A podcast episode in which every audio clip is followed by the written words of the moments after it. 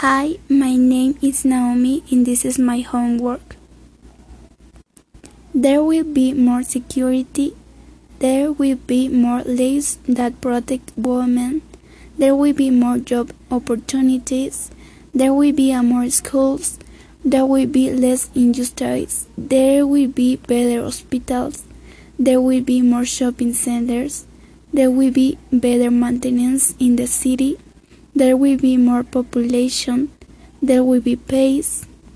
There will be empathy. There will be more kind people.